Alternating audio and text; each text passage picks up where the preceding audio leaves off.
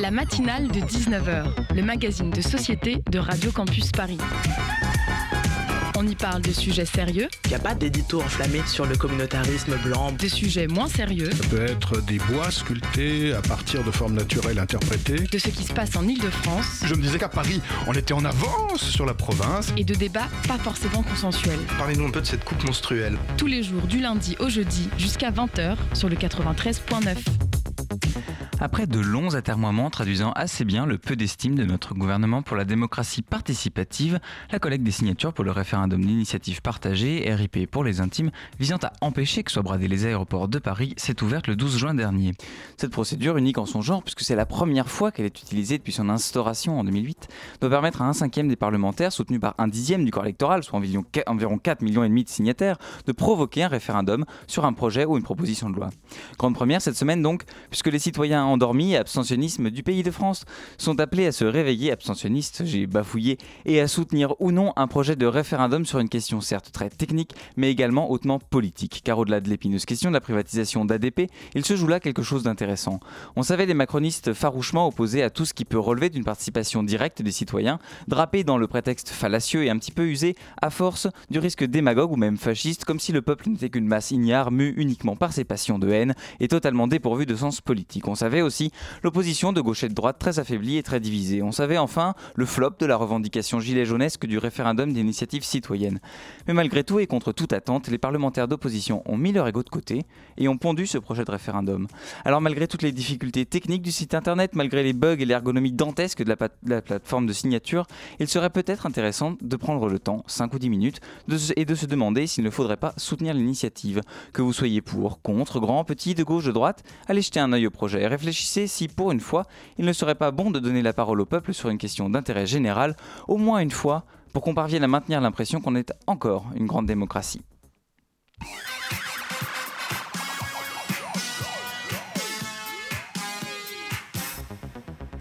Bonsoir à toutes et à tous, bienvenue dans cette euh, matinale de 19h. Au sommaire ce soir, un festival pour commencer entre féminisme, écologie et antispécisme. Le festival des enfants sauvages est à voir samedi et dimanche 22 et 23 juin, ce samedi et ce dimanche donc au Grand Control dans le 12e arrondissement. Concert, conférence, table ronde vous attendent tout au long du week-end. On en parlera euh, dans un instant avec Eddie Blanchard, fondatrice de l'agence de communication Les Enfants Sauvages et organisatrice du festival, euh, mais aussi avec Bérénice Clotofoucault, co-rédactrice en chef du magazine en ligne Manifesto 21 qui parle lui aussi de féminisme, d'antispécisme et d'écologie. Mais ce n'est pas tout, puisque dans la deuxième partie de cette émission, chers auditeurs, vous aurez droit à une chronique de notre bout en train maison, Lucas Aubry, suivi d'un zoom d'un autre bout en train de cette station. J'ai nommé Simon Marie. Vous avez le programme, bienvenue dans la matinale de 19h.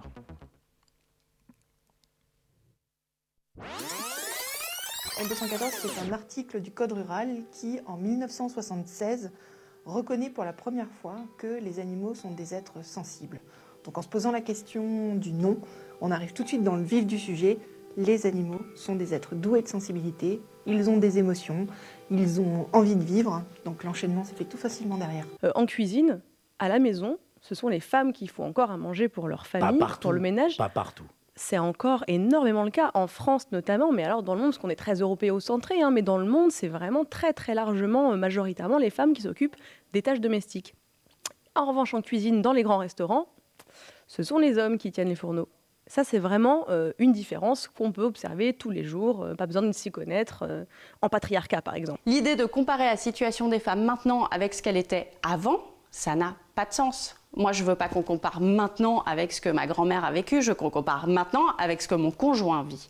Et là, il y a une vraie différence et l'inégalité, elle reste là.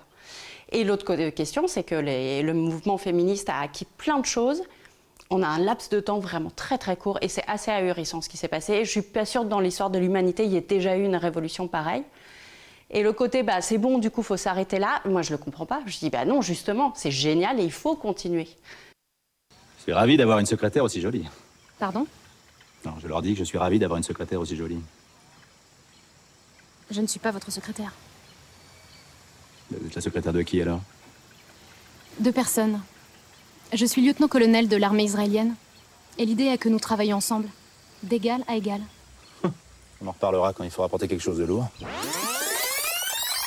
Vous venez d'entendre, chers auditeurs, après ce, avant ce, court extrait d'OSS 117 chef-d'œuvre, Rio ne répond plus.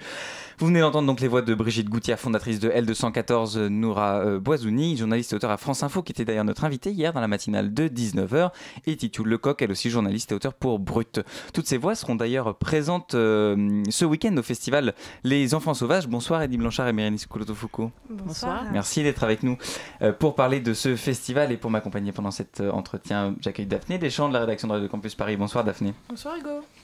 Alors pour commencer, je voudrais vous poser une question un petit peu peut-être un petit peu euh, banal, mais pourquoi euh, allier des sujets comme ça euh, dans, un, dans un festival comme le féminisme et l'écologie qui peuvent paraître à première vue assez éloignés l'un de l'autre? Quels sont les liens que vous voulez tisser entre, ces, entre ces différents sujets?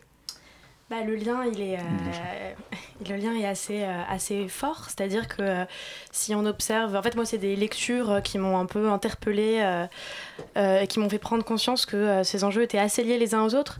Euh, voilà, on pourrait résumer par euh, voilà, une certaine forme de patriarcat, mais après, ça, c'est aussi, euh, ça, ça, comporte d'autres éléments. Mais, mais voilà, il y, a beaucoup de gens qui, qui estiment qu'en étant féministe, bah, manger de la viande, ça peut être un peu étrange parce que voilà, féminisme, c'est l'idée que tous les êtres sont à égalité. Et les animaux, enfin voilà, l'antispécisme, c'est la même chose, c'est que les animaux soient égaux, enfin soient, soient des êtres sensibles. et donc donc euh, voilà, donc à prendre euh, autant en compte que euh, n'importe quel, quel être. Voilà. Et donc c'est plein de petits éléments, mais qui font que tout ça est lié. Et c'est aussi moi des prises de conscience personnelles qui ont fait que moi je me sens extrêmement touchée par, par ces trois choses. Et, en fait, j'avais l'impression que. Enfin, j'avais envie de voir un festival comme ça émerger qui parlerait de, cette, de ces liens. Et, et également d'en faire aussi un festival qui serait pas que porter sur euh, voilà l'idée c'est que ça crée encore beaucoup de clivages toutes ces questions.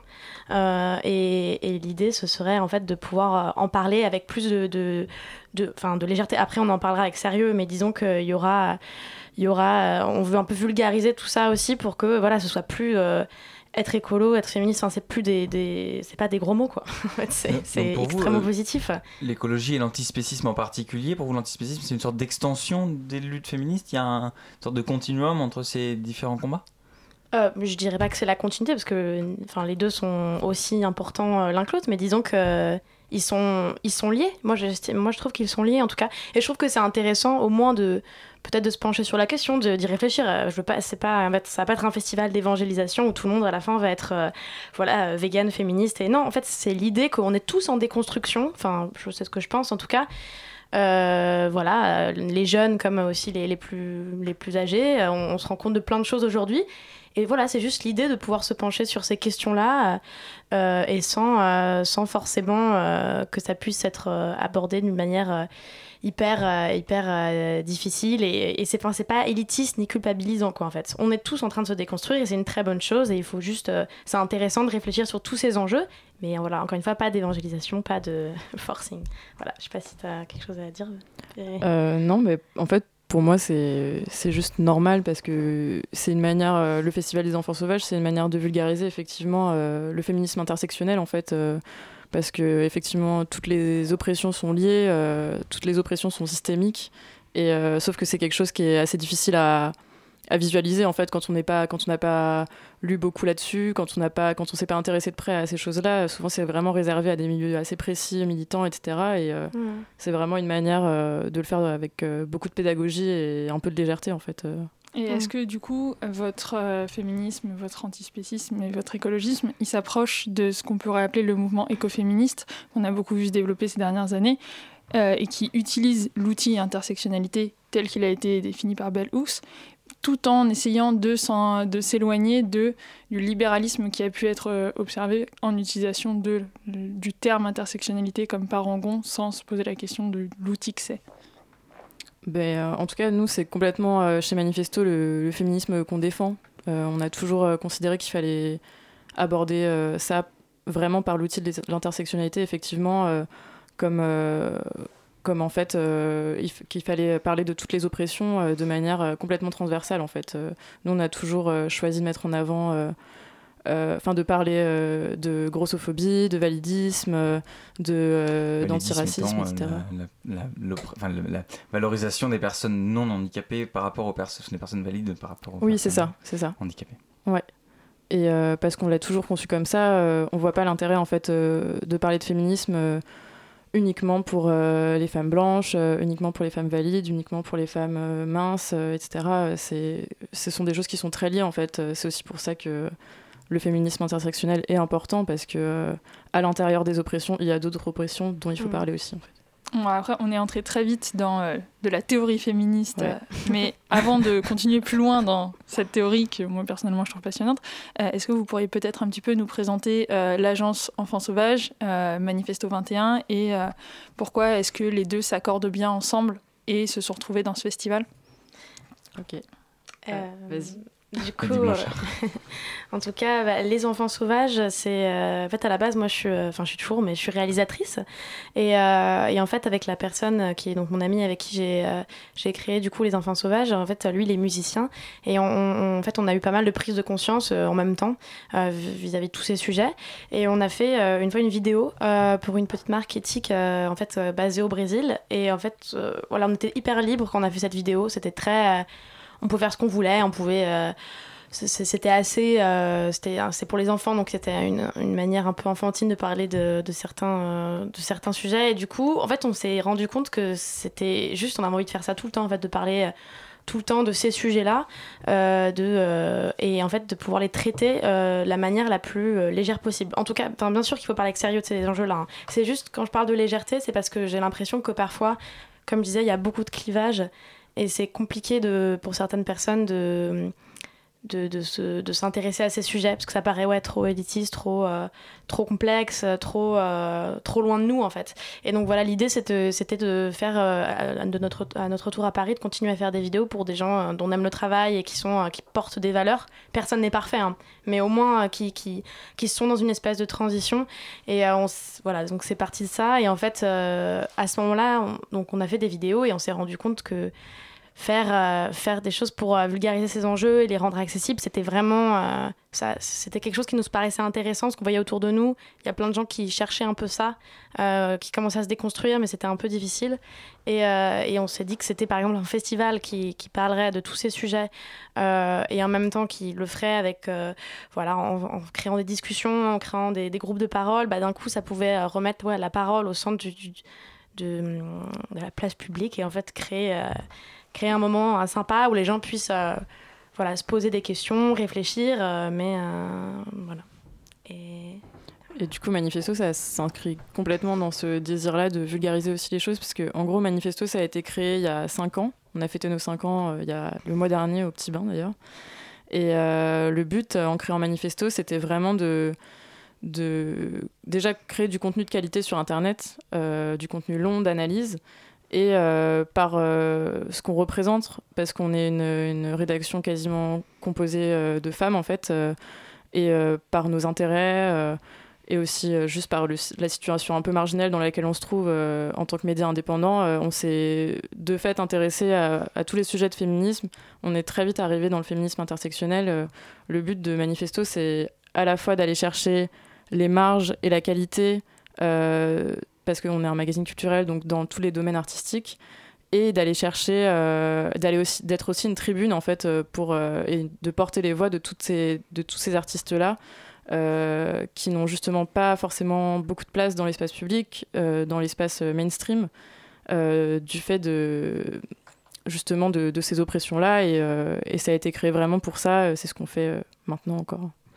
Vous avez parlé, euh, Blanchard, tout à l'heure d'élitisme, de, et puis de, de voilà, de, de, rendre ces choses euh, accessibles et d'en parler de façon légère. Est-ce que le, format euh, festival, est-ce que le fait d'en faire un festival après en avoir fait des vidéos, euh, ça, pour vous, ça s'inscrit dans cette démarche-là? Quel est l'intérêt d'avoir de parler de ces sujets dans un festival et pas par exemple dans une vidéo ou dans un livre ou dans d'autres formats? Oui, alors je comprends. Bah, on, enfin, juste on, continue à faire des vidéos, c'est juste là, c'est quelque chose qu'on crée à côté. Mais déjà, le, le format vidéo rencontrait déjà pas mal d'intérêt, enfin, ça suscitait des réactions, donc c'est chouette.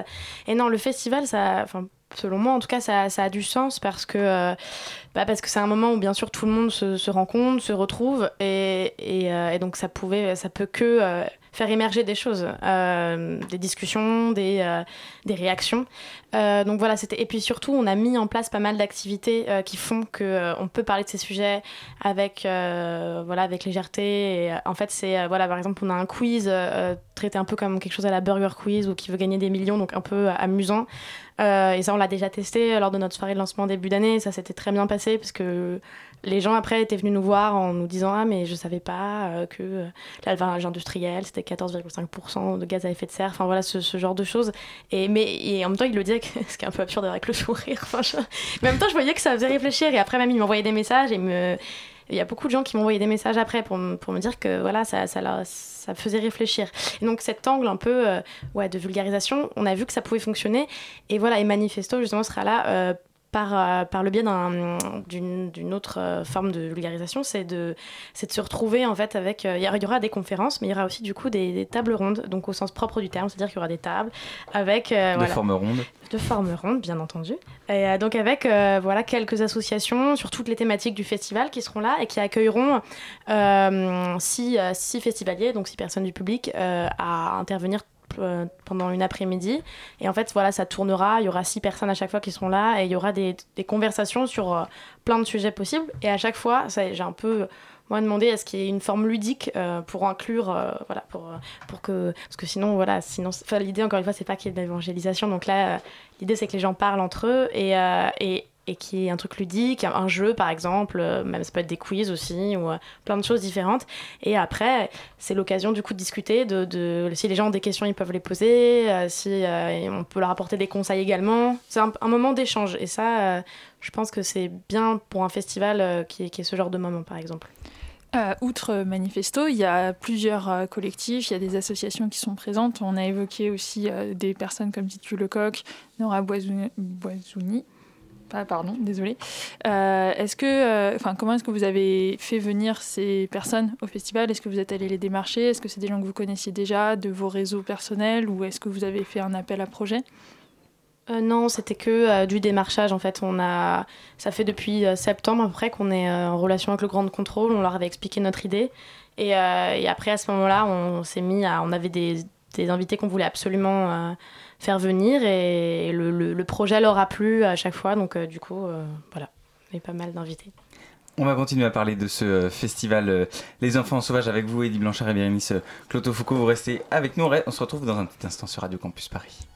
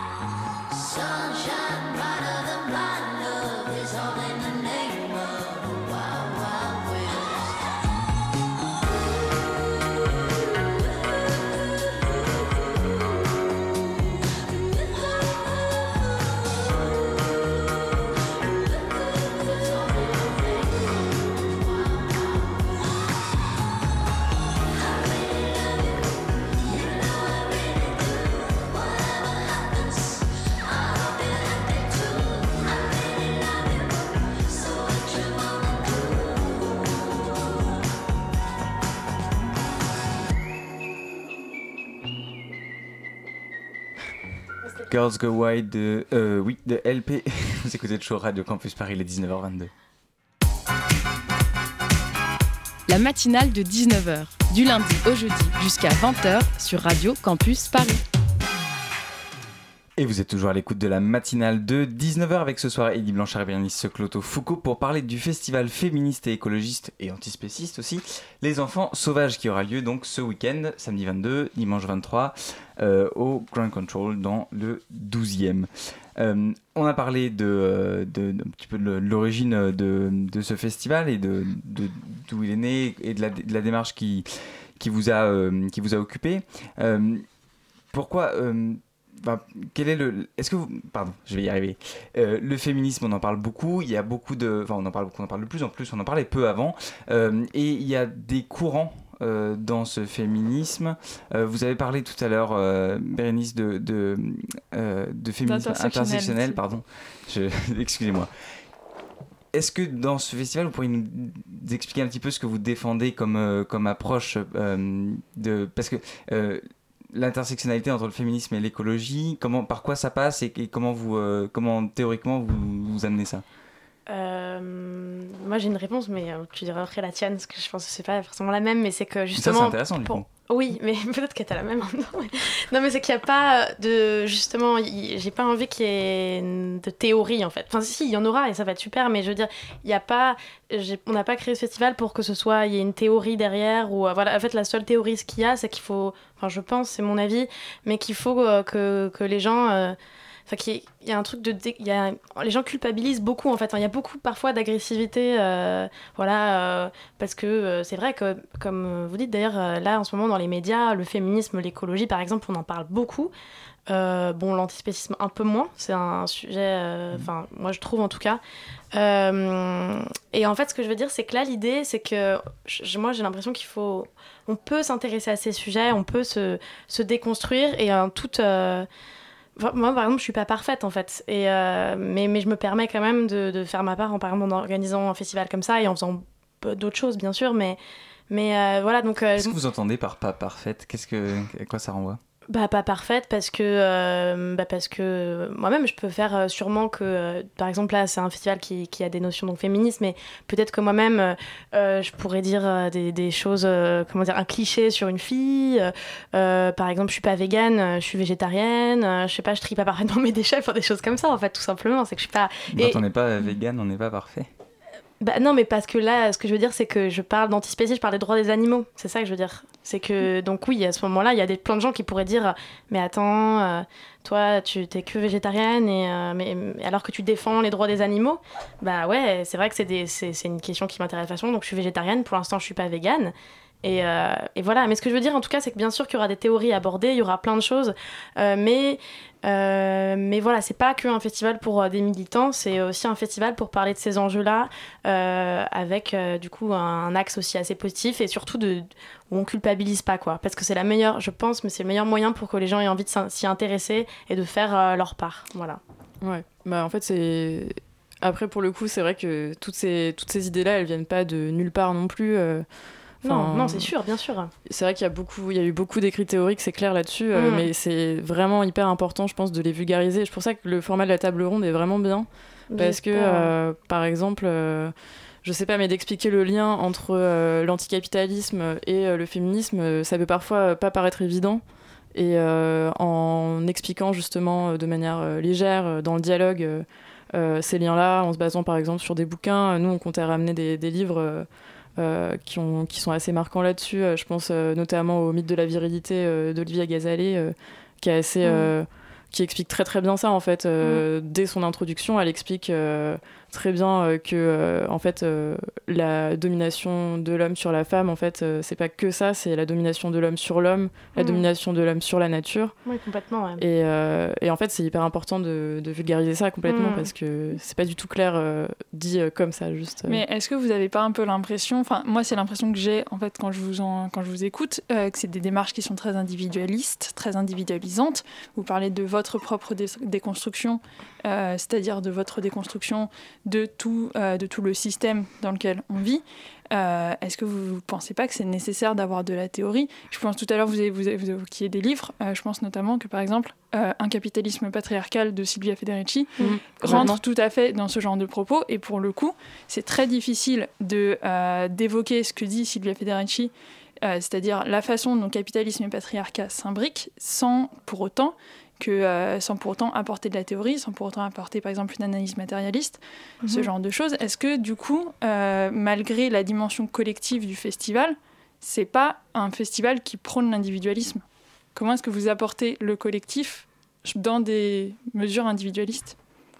Je pense pas que ça soit euh, rien que le fait de proposer un événement collectif où justement les gens sont, là pour dialoguer, sont là pour apprendre euh, sans aucune moralisation, ça c'est collectif. Apprendre Mm. tout seul dans son coin en lisant des livres, euh, en allant sur internet. euh, oui, certes, c'est une démarche individuelle, mais là, on, là c'est un véritable moment de partage qui va se passer. Et c'est d'ailleurs pour ça que c'est intéressant que les tables rondes, elles soient pas dans une démarche complètement verticale où, où en fait on regarde juste des gens parler et, et on peut pas on pose des questions qu'à la fin. Là, c'est vraiment complètement dialogué. Euh, et, euh, encore une fois, personne n'est parfait. Nous non plus qui, euh, qui allons animer les tables rondes, on n'est pas parfaite. Euh, ça se trouve, il y a des gens qui vont arriver qui vont s'y connaître euh, mille fois mieux que moi sur euh, le féminisme int- intersectionnel, j'en sais rien. Et euh, c'est là tout l'intérêt, en fait, c'est que tout le monde va apprendre euh, ensemble. Donc je Mhm. pense pas que ça soit Ouais, du tout individuel pour le coup. Et est-ce qu'il y a de la place pour d'autres euh, pour d'autres as- pour d'autres visions du féminisme euh, qui peut-être sont pas forcément en accord avec l'intersectionnalité Est-ce que euh, ça se veut aussi ce festival un espace de dialogue avec euh, peut-être de débat avec euh, d'autres euh, d'autres visions du féminisme qui existent On peut les partager ou pas, mais mais voilà, le féminisme c'est pas un bloc. Il y a plusieurs plusieurs visions et est-ce que ces autres visions là qui sont peut-être pas intersectionnelles justement est-ce qu'elles ont leur place dans le débat dans les tables rondes? Ah bah oui, bien sûr, euh, tout le monde a sa place. euh, on veut, enfin c'est pas du tout exclusif euh, comme comme type de démarche. par contre, je serais là pour leur dire que je suis pas d'accord. quoi. Sinon, pour revenir au contenu lui-même du festival, donc on a évoqué ces tables rondes, vous avez évoqué un petit peu les conférences. Est-ce qu'il y a, y a aussi d'autres activités qui sont, qui sont permanentes, qui sont proposées de manière continue pendant le festival, outre les tables rondes, ou c'est juste à tel horaire précis, il faut venir, sinon il n'y a rien? Ah non, il y a des choses euh, tout le temps. hein. Mais euh, oui, donc il y a les tables rondes l'après-midi, il y a des conférences, il y a des concerts aussi.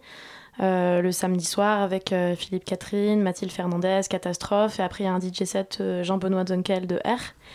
Et donc voilà, et là aussi, c'est pour amener aussi une, un public qui, parfois, peut-être parmi ce public, il y a des gens qui s'intéresseront pas forcément à ces enjeux. C'est une occasion pour eux de, de se pencher sur là-dessus en fait. Et après, non, il y, a- tout un marché responsable avec des marques euh, éthiques euh, qui proposent. euh, voilà, l'idée c'est c'est pas leur propo- pas de proposer au festival de consommer à outrance. hein, c'est de juste, par exemple, là il y aura peut-être une gourde qui d'un coup pourra faire qu'on pourra plus, les gens auront plus acheter des bouteilles d'eau. voilà, ce genre de geste un petit peu simple. C'est aussi l'occasion du coup pour eux de s'ils ils le souhaitent bien sûr, mais de voilà de faire un, un achat et après euh, ils ont plus, enfin voilà, un achat qui fait où ils peuvent un peu faire leur part, mais après euh, non il y a les tables rondes, il y a, y, euh, y a un jeu de société euh, féministe, il y a un tournoi de jeux de société féministe de Gender Games, il y a il y a des ateliers pour les enfants aussi pour découvrir les légumes de saison et ça ce sera tous les après-midi, voilà donc il y a plein de choses différentes. À n'importe quelle heure il y aura des choses en tout cas. Euh, vous avez évoqué les ateliers pour les enfants, les jeux de société. euh, c'est quelque chose qui s'adresse plus donc du coup aux plus jeunes. Euh, pourquoi est-ce que c'est important, selon vous, de sensibiliser les plus jeunes aux problématiques féministes et écologistes et surtout comment on peut faire pour les sensibiliser à ce genre de problématiques? Ben, je pense que c'est clairement les enfants qui vont en subir le plus les conséquences. euh, en fait, Ouais. euh, donc euh, a priori, c'est vaut mieux commencer par là, euh, qu'ils soient le plus éduqués possible. Même si je pense que euh, ils vont vite se rendre compte que c'est pas de leur faute en fait. Il y a du réchauffement climatique, c'est plus pour les, par rapport aux générations précédentes. Mais euh, oui, non, c'est clairement euh, hyper important de commencer en amont en fait. Et après, de quelle manière le faire Bah, ça serait super cool que ça passe par l'école, mais bon, c'est pas trop le cas. Euh, ça serait trop bien que ça passe par la famille, mais ça, ça dépend des gens. Mais du coup, euh, c'est typiquement avec ce genre d'événement que, que, que, ça peut, que ça peut le faire, en fait, de manière ludique, légère et pas culpabilisante. Pour vous, l'école, ça doit, faire sa mutation, euh, peut-être euh, dans- féministe aussi ou... Ah bah, ce serait super, ce serait fantastique.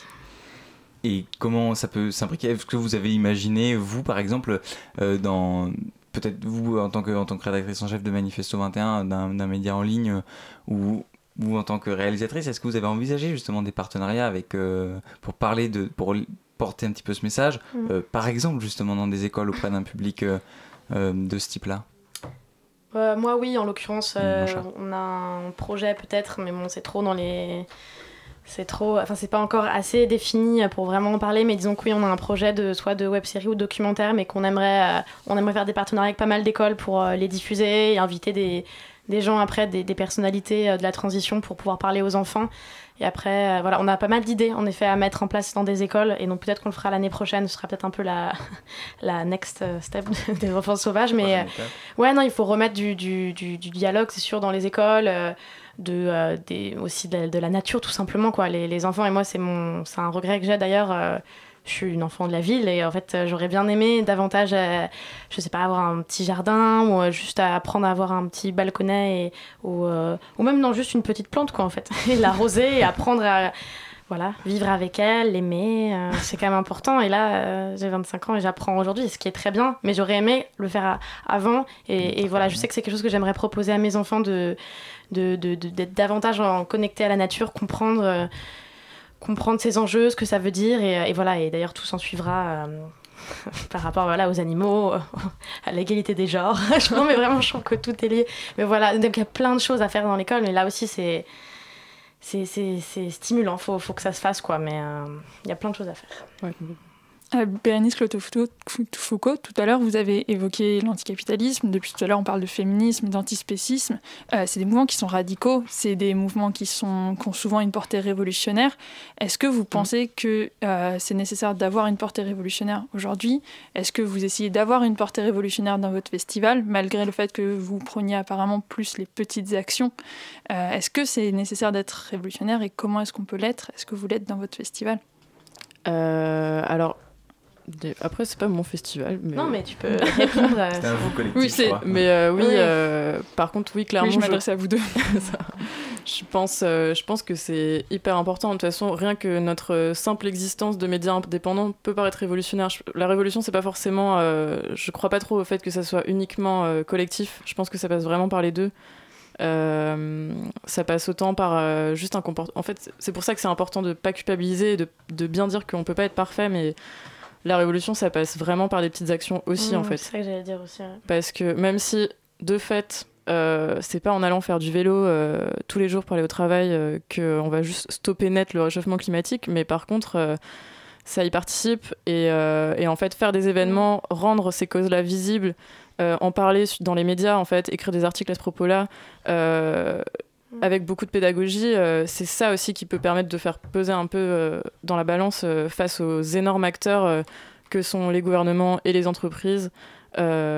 parce que parce qu'il y a que comme ça, il y a qu'avec la, zi- la visibilité que ça peut marcher en fait. Mmh. Moi, je suis complètement d'accord. Merci beaucoup à toutes les deux d'avoir été euh, en notre Merci. compagnie ce soir dans la matinale de à vous. 19h pour parler de ce festival euh, Les Enfants Sauvages euh, qu'on peut retrouver euh, donc ce week-end 22-23 juin au Ground Control dans le 12e arrondissement. Bérénice Cloto-Foucault, je rappelle que vous êtes donc co-rédactrice en chef du webzine Manifesto 21. Quant à vous, Eddie Blanchard, vous êtes la fondatrice de l'agence de communication Les Enfants Sauvages, donc éponyme on va dire, et organisatrice de ce festival. Chers auditeurs, vous écoutez toujours la matinale de 19h sur le 93.9 et dans un instant on accueillera Lucas Aubry pour sa chronique, ce sera juste après ça.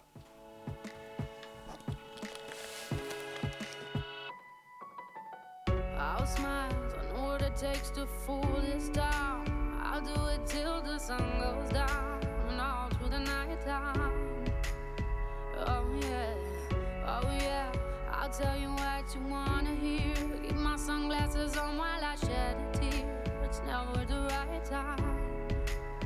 Yeah, yeah, yeah.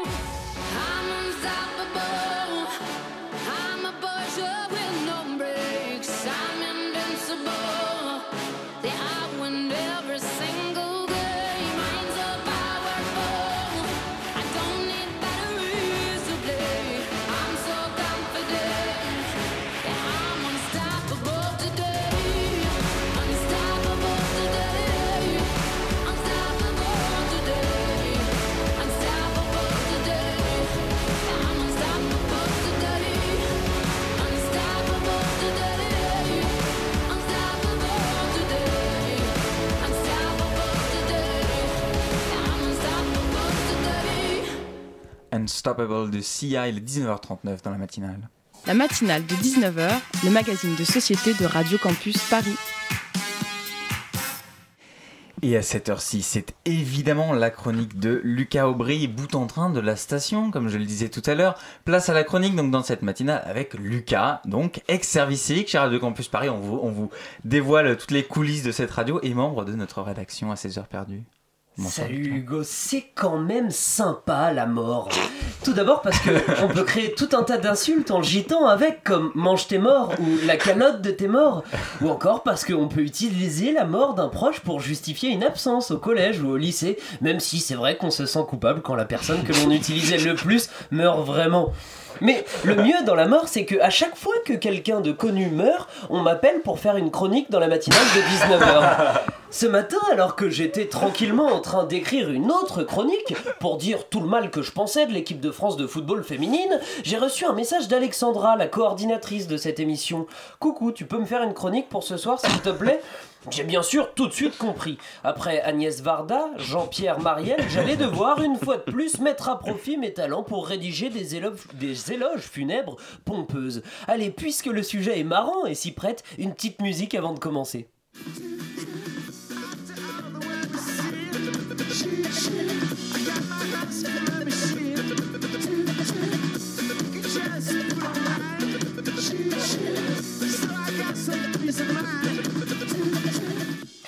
Comme vous l'aurez sans doute compris, je ne vais pas parler aujourd'hui de Mohamed Morsi, l'ancien président égyptien, mais bel et bien de Philippe Zdar, DJ, producteur, compositeur, moitié du duo Cassius dont on vient d'entendre un extrait du single Toup Toup qui s'est tragiquement éteint la nuit dernière à l'âge de 52 ans. Il y a 8 ans, son pote DJ Mehdi, également membre du label Headbanger, décédait en traversant le plancher de verre de sa mezzanine qui avait cédé sans prévenir. Hier soir, aux alentours de 17h40, c'est le garde-corps, bien mal nommé du balcon de l'appartement Montmartre 3 de Philippe Zdar qui se brisait, emportant avec lui l'un des pionniers de la French Touch. Philippe Serbonecci, de son vrai nom, était monté sur Paris après s'être pris de passion pour les studios, pour les studios d'enregistrement. Plus que la musique, c'est au départ la pièce en elle-même, les machines qui l'impressionnaient. Toute sa vie, il restera un grand défenseur de l'analogique, n'utilisant le numérique que pour enregistrer le travail fini. Un matin, il débarque au studio Marcadet dans le 18e arrondissement. L'ingé son a déjà un assistant, mais celui-ci est incapable de rouler des joints. Philippe met alors ses prof- à profit ses talents de rouleur et le soir même, on lui propose de rester. Tout a commencé là-bas dans la ville qu'on appelle Maison Alfort. Quand je vois une Fatma chelou qui fait vibrer son corps, elle me dit MC Solar, viens là que je te donne du réconfort. J'ai dit non merci, c'est très gentil, mais je ne mange pas de porc. Elle m'a fait bouge de là.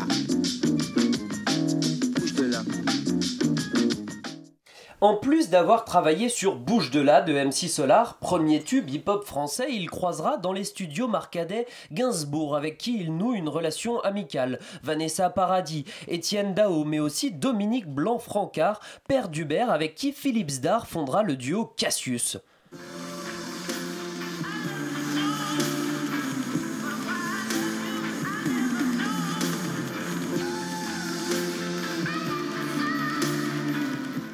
Quelques Grammy Awards, une reprise par Jay-Z et Kenny West et une médaille des arts et des lettres lui auront permis de produire ses idoles de jeunesse, les Beastie Boys, mais aussi Franz Ferdinand, De Rapture, ou encore ça.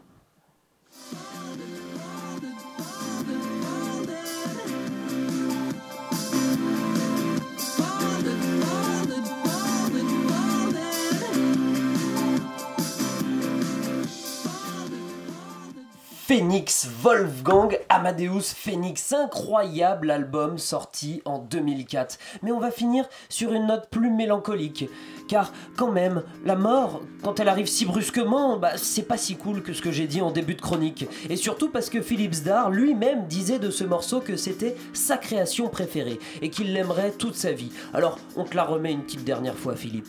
Bisous.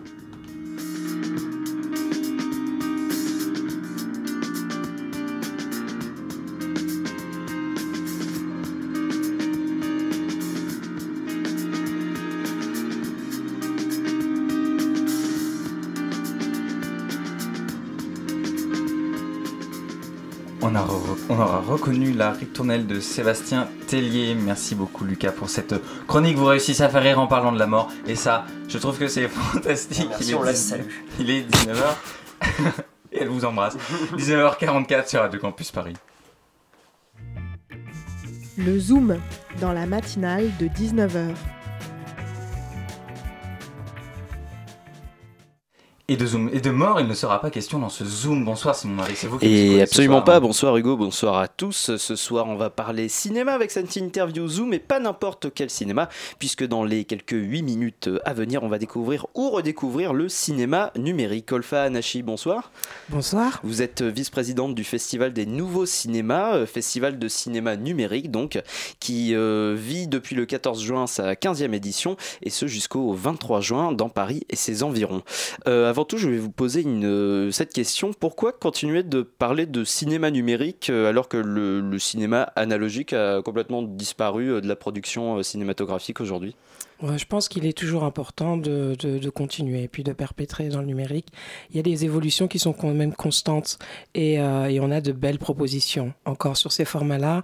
Ça permet aussi aux étudiants de pouvoir investir un format qui est, facile d'usage et sur lequel on peut euh, réaliser de, beaux, de belles réalisations justement et de proposer de beaux courts-métrages. Parce que justement, quelle est la, la particularité du, euh, du cinéma numérique? Est-ce que c'est sa, sa facilité euh, d'accès? Est-ce que c'est sa diversité en termes de technique Alors, il y a un peu de ça, mais euh, nous, notre festival, c'est un festival de court-métrage.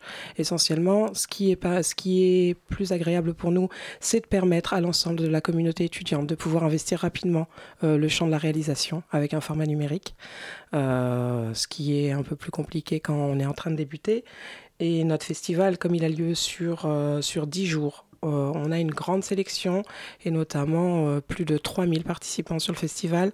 Donc on a une belle sélection de plus de 30 courts-métrages qu'on propose sur les 10 jours. Ça veut dire et ça implique que euh, les étudiants ils peuvent, lors de l'appel à projet, parce qu'on produit chaque année, c'est notre 15e production cette année anniversaire, donc euh, de pouvoir nous proposer de belles choses. Et justement, pour ce 15e anniversaire, vous avez euh, voulu marquer le coup avec euh, cette édition du, du, Festival des, des, Nouveaux Cinémas? Ok, oui. On a fait une rétrospective des 15 films qu'on a produits avec Cinequanon, qui est une société de production qui est bien connue maintenant. Et, et cette année, on a c'est Tinder Surprise, c'est Rodolphe Bouquet qui est, qui est notre lauréat. Tous les ans, on produit un lauréat qu'on diffuse et qui généralement continue à avoir de belles vies. Euh, les films, ils continuent à vivre au-delà euh, au-delà de notre festival et ils passent de festival en festival et on en parle longtemps après. Donc, euh, quand on est un jeune étudiant et qu'on démarre, c'est déjà un, c'est une, belle, un bel accès, une belle visibilité. Et vous soutenez donc euh, ces étudiants en amont euh, du festival, puisqu'on rappelle que vous euh, proposez quelques mois avant le festival, en l'occurrence c'était, ça se terminait fin mars cette année, si je, cette année pardon, si je dis pas de bêtises, un concours de scénario dont justement le lauréat de cette année, Rodolphe Bouquet et son film Tinder Surprise a été lauréat. Est-ce que justement ces, ces, étudiants que vous soutenez et qu'après vous produisez avec euh, le, concours euh, d'écriture de scénario. Est-ce que euh, ça fait du Festival des Nouveaux Cinémas un, tremplin vers, vers d'autres projets, vers le circuit entre guillemets classique ou est-ce que le cinéma numérique avec le festival a vocation à devenir une autre forme de cinéma? Je pense que ça fait un tremplin. C'est une première expérience de réalisation ou pas forcément, il y en a que ça, sur lesquels ça confirme, mais surtout euh, ça leur donne une visibilité et puis une première approche du cinéma. Euh, on produit et on produit euh, entièrement, donc ça leur permet aussi de, passer toutes les étapes et on les suit en avant, en amont, dans l'écriture, et une fois que tout est fait, on est encore là après, on continue de rediffuser. Par exemple, Fabien Rat, Clac, c'est un, un film qu'on rediffuse et qu'on voit beaucoup euh, primé sur euh, de nombreux festivals. Et sur le, festival de cette année, comment vous avez, euh, sur quels critères vous avez choisi les, films, euh, les 30 films de la sélection euh, de cette 15e édition? Avec beaucoup de visionnage. Avec beaucoup de visionnage. Les, critères, les critères bah, ils sont vus aussi. Que vous choisissez un genre, un genre privilégié de un registre? Volontairement, on n'est pas, on n'est pas fermé à un registre spécifique. Et on laisse le champ ouvert à toutes les belles surprises qui peuvent nous être proposées. Bien sûr, évidemment que non, on ne va pas fermé et c'est vraiment la qualité du scénario qui, euh, qui, vient, nous, qui vient nous interpeller. On sélectionne sur le scénario. c'est le premier, euh, le premier, critère de sélection. Exactement, c'est le scénario. On fait un, une sélection sur le scénario et c'est de là que, que tout démarre, en tout cas la production. Après, pour les autres films, et on visionne et, euh, et on délibère beaucoup, beaucoup, beaucoup. une fois que vous avez délibéré, ça donne une sélection, comme on disait, de, de 30 films. ces 30 films qui sont répartis en quatre programmes euh, pendant le festival. Quelles sont euh, les spécificités de ces quatre euh, programmes, ces quatre programmes, de ces quatre listes de courts métrages Alors il n'y a pas de spécificité particulière. C'est un enchaînement de programmes de courts métrages. On a volontairement sectionné en quatre en une programmation de compartimentée en quatre parties pour pouvoir permettre la séance. On ne peut pas faire des séances de 4 heures et on invite régulièrement et sur toutes nos séances de projection les équipes du film L'idée qui nous intéresse, c'est d'avoir euh, sur place les réalisateurs, de pouvoir échanger avec le public, de pouvoir animer un débat derrière et de pouvoir répondre à toutes les questions que peuvent se poser euh, soit les spectateurs, soit les étudiants ou les futurs réalisateurs euh, en herbe. Donc l'idée, c'est d'amener aussi des professionnels qui sont passés par là, qui peuvent parler de leur parcours, de leur genèse, de leur film, de leurs idées et, et de tout ce qui peut passer quand on vient de voir un film un format de une projection de, de, comme ça avec une petite, un petit cours, c'est plutôt pas mal parce que ça permet derrière d'animer un débat et puis, euh, et puis de discuter. Et dans ces discussions, justement, que vient chercher le, le public du festival euh, de, des nouveaux cinémas? Est-ce que c'est des questions techniques, des questions, euh, des questions sur, euh, le, sur l'écriture? Qu'est-ce que peut raconter le cinéma? Que, vient, que vient chercher votre, votre public? Alors je pense comme tous les, tous les cinéphiles, euh, ils s'intéressent un petit peu à la genèse du film, à tout, ce qui a pu amener le scénario, qu'est-ce qui a fait penser à ce film, comment le réalisateur en est venu à faire ça, ou des fois c'est sur, euh, sur des plans, euh, comment il a réalisé euh, tel plan, comment lui est venue l'idée de ce scénario, qu'est-ce qui a pu l'appeler. Euh, je me souviens d'une question qu'on a, qu'on a posée à Rodolphe euh, avec son Tinder surprise.